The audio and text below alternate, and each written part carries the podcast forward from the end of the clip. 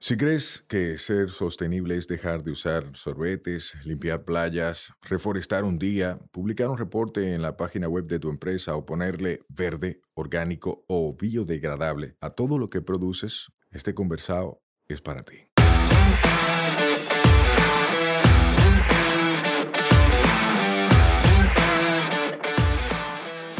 Hola, somos Mibisai, los motores detrás de Tinglar y una vaina verde, y hoy vamos a tener un conversado sostenible. En cada conversado sostenible te ayudaremos a romper paradigmas y te compartiremos alternativas y herramientas para que acciones ya, sin excusas.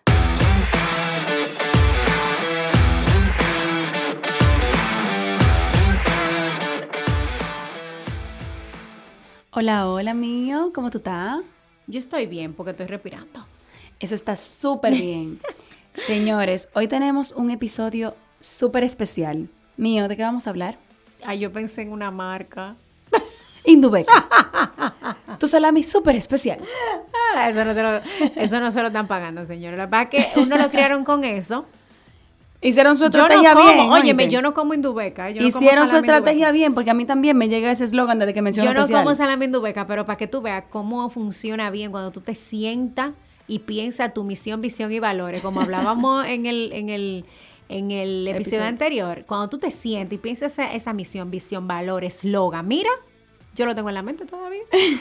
Bien, Indubeca, cuña gratuita para ustedes. no, hicieron una campaña muy chula de turismo, apadrinaron a comunidades y eso estuvo muy bueno. Pero hoy vamos a hablar de... ¿Usted tiene... ¿Cuántos episodios van ya? Este es el número 25. Oh, 25. eh, Ya es mayor de edad este podcast. Ay, ay, ay. Esto es la boda de plata. Entonces hay que hablar un poco. Quizás hay personas que se agregaron después del episodio 1, donde hablábamos un poco de quiénes éramos. Y de hecho, 25 episodios después hemos crecido bastante. Sí, muchísimas gracias a todos ustedes por consumir este contenido que para ustedes tiene valor y por regar la voz. Sí. Vamos a hablar un poco de quiénes son estas dos que están aquí, qué hacemos, qué no hacemos, eh, para qué no puede llamar, para qué no. Empieza tú. Empiezo yo. Hazme una entrevista mío. ¿Quién eres? ¿A qué te dedicas? Yo soy Sayuris Bonet. Yo soy madre de dos, aunque no tenga hijos biológicos. Uno de mis hijos es Rizos de Felicidad, que es mi primogénito. Es un proyecto donde yo trabajo con identidad y sana autoestima con niños y niñas de 3 a 12 años. Yo utilizo el cabello natural como la forma de entrada a temas más profundos como identidad y quererse y valorarse uno mismo. Y mi otro bebé es una vaina verde, que es el que ustedes más conocen. Es una empresa social que está buscando hacerse rica, cuidando el planeta y a la gente, y educamos y asesoramos en sostenibilidad. Eso es lo que yo hago. Y yo soy una aventurera. Como persona, yo soy una aventurera, amante de mi libertad, amante de lo que yo soy, de lo que represento, de desconectarme en el monte, de disfrutar de mamá natura en libertad. Eso. Negra, rizada. Negra, rizada, bella. ¿Tú no hablaste de tu hijo dos? Yo hablé. ¿Es verdad? El que Rizos de Felicidad es el primero. Ah, bueno, sí. Ya lo primero. mencioné. Es verdad, verdad. Mira, eh, entonces me toca a mí. ¿Y tú? ¿Quién eres tú, mío? Ay, tú sabes que yo siempre, cuando yo llego, cuando mi cuenta sube más o menos 5 mil seguidores, yo siempre hago el mismo post Ok. que dice que yo soy mío y no sé cómo definirme. Vamos a intentarlo hoy. No, bueno, pues un poco de- desde mi aspecto profesional, pues yo estudié turismo y sostenibilidad, luego estudié comunicación y ahora estoy haciendo una maestría en ciencias ambientales. La vida me llevó a trabajar en comunicación y educación. Veo la comunicación no solamente como la creación de contenido, sino como esa, esa parte de gestión de conocimiento, de educación, de crear esas estrategias que se necesitan como para lograr indicadores claves en términos ambientales. Y hace algunos años conocí por Instagram a Johanna Núñez, que es mi socio, lo mejor que pudo aparecer en mi vida. Te amamos, Johanan. Sí, yo había fundado Tinglar, eh, Tinglar Media, revista Tinglar, y tenía el otro hijo de la Tinglar Equestor, pero que todavía no se desarrollaba, porque bueno, yo llevaba todo eso sola. O sea, yo pienso que la gente veía el resultado y decía, no, ahí deben trabajar como 20 gente. No, era yo. Entonces apareció Johan y entonces juntos nos asociamos para darle vida o más vida a Revista Tinglar, que es un medio de comunicación especializado en, en medio ambiente y turismo. Y luego entonces desarrollamos este año nuestro bebé Tinglar Ecuestor, que es una tienda enfocada en la preservación de la biodiversidad a través del consumo responsable. ¿Por qué quisimos eh, embarcarnos y hacer hincapié en preservación de la biodiversidad? Porque el llevar una vida sostenible va más allá que dejar de usar un vaso. Va más allá de simplemente decir, bueno, yo cambié el cepillo. La sostenibilidad tiene mucho que ver en ese triple impacto de cómo yo colaboro con comunidades que yo he conocido viajando o que Johan ha conocido viajando que nosotros encontramos una señora que tenía su negocio cerrado y que simplemente haciendo par de jabón en par de meses ha podido entonces tener otro poquito de recurso para su familia. Entonces, eh, esa parte muy sentimental, yo aprendí un poco de Sayuri ese tema de que uno tiene que ver el negocio también como lo que lo sostiene para dedicarse a ese sacerdocio todo el día. Pero en mí hay mucho sentimiento de lo que yo quiero lograr a través de eso. O sea, realmente a mí me interesa que la gente pueda lograr cambios en su vida. Y la tercera eh, es la primera, Tinglar Media es la agencia. Yo lo dije mal. Tinglar Media, entonces abajo revista Tinglar y Tinglar Ecuestor. Es la parte de ejecución de proyectos de medio ambiente y turismo, porque entonces Johan es biólogo y yo vengo del área de turismo y comunicación y supimos complementar y poder desarrollar eso que queríamos. Em, estamos en el camino. Yo dije por eso que desde el primer episodio ahora hemos logrado mucho, porque veníamos hablando de la tienda, de la tienda, pero no llegaba a la tienda. Eh, y básicamente eso, eso es lo que hacemos, eso es lo que vivimos. Yo fui una loca que dejé mi trabajo y decidí dedicarme 100% a esto. Eh, y trabajo desarrollando consultorías. Gracias a Dios me llegan de diferentes lugares. Atención, y, pues, usted puede ser bienvenido. Usted llama también. Y de pasatiempo, que no es mi pasatiempo, pero lo disfruto, es crear contenido para Instagram. Creando contenido para Instagram, he logrado conectar con clientes para mi empresa, pero además he inspirado a otros a que puedan hacer turismo interno, pero además he visibilizado las acciones de otras personas que daban tenían un atractivo, pero nadie sabía que lo tenían. Yo no, no fui Colón, pero quizás con mi publicación alguien llegó. Sí. Entonces, ese es como mi, mi, mi, mi bebé que yo no dejo. Eh, me divierto mucho haciéndolo, pero realmente también es mi trabajo, porque cuando me contrata una empresa que quiere que yo haga un cortometraje sobre turismo sostenible, yo no tengo que salir a ese video. Probablemente yo tenga la mitad del material. Atención, empresa, tiene que pagarle su cuarto como quiera, porque ese trabajo previo lo hizo ella. No, porque yo lo tengo que vender ese contenido. Totalmente. O sea, yo no, yo no le voy a vender, a, ir a hacerlo, pero le voy a vender los derechos de usar mi contenido. Y ese contenido tú lo creas en Mío Explorando. En Mío Explorando o se crea para revista Tinglar. Y de alguna manera, pues se vende a través de la agencia. Entonces es como eh, un todo. Eh, a veces yo ando creando contenido realmente para la agencia, pero aprovecho y me hago foto y lo pongo en Mío Explorando. Entonces es otra, otra plataforma de, de comunicación y visibilidad. Yo digo que Instagram es una plataforma increíble. Solo depende cómo te la uses. Totalmente. Señores, yo estoy aquí anonadada escuchando a Mío, ah. feliz de haber encontrado a un diamante como ella y de poder llamarla amiga. De verdad que ha sido un placer conocerte, Mío, y ver, verte desarrollarte en cada aspecto de tu vida en el poco tiempo que, teniéndonos, que tenemos conociéndonos.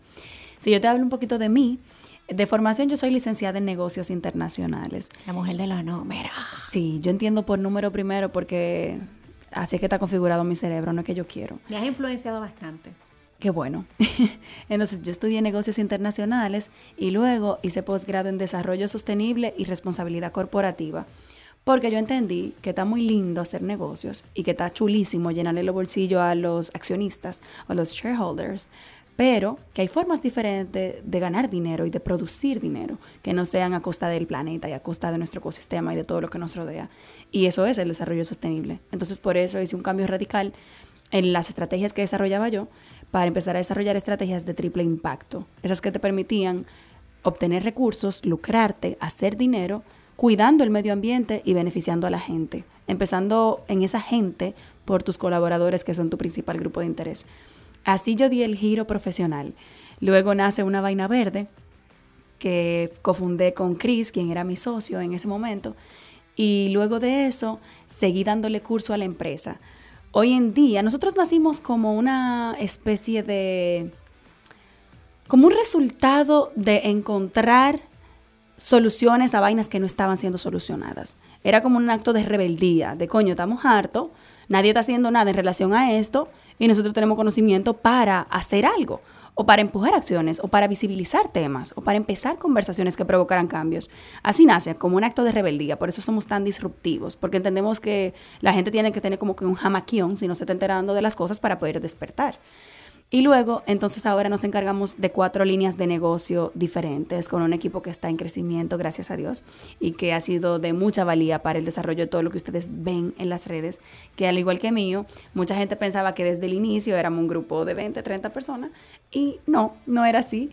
Éramos dos personas al inicio y luego era solo yo por mucho tiempo, pero ya el equipo está creciendo y estamos desarrollando muchas cosas de valor. Ahora dentro de las cuatro líneas de negocios tenemos la primera, que es educación, porque entendemos que realmente una gente educada puede hacer todo lo que lo demás que sigue.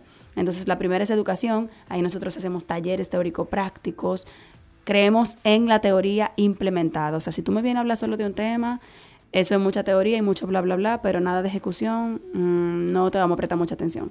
Pero en nuestras capacitaciones siempre nos encargamos de que sea todo teórico y práctico. Tú ves el contexto y luego pones mano. Tenemos rutas verdes, tenemos conversados. Y en la parte de educación tenemos nuestras conferencias que para nosotros son conversados, porque nosotros creemos que la conversación hay que abrirla. Muchas veces nosotros queremos juzgar incluso empresas, gobiernos, personas, eh, industrias, y de repente nadie en esa empresa, en ese gobierno, en esa industria, en ese gabinete, tiene conocimiento de un tema en particular que tú dominas bien. Entonces, por eso creemos mucho en abrir la conversación para poder llevarles a ellos acciones potenciales que puedan correr. Eso es la parte de educación. En la parte de eventos, nosotros hacemos gestión y producción de eventos porque como caribeños y como dominicanos y como latinos nos encanta el can y celebramos por todo, por todo hay una fiesta, un bonche. Entonces hay formas de seguir disfrutando ese tipo de ambientes con gente que tú quieres eh, con colaboradores, con colegas de trabajo, de una forma ecoamigable, eh, intentando visibilizar las prácticas regenerativas, las prácticas sostenibles y visibilizando los emprendimientos eh, y alternativas sostenibles que tenemos en el país.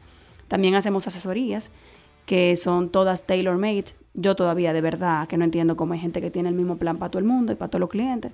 Yo no he podido, no hemos encontrado esa fórmula perfecta.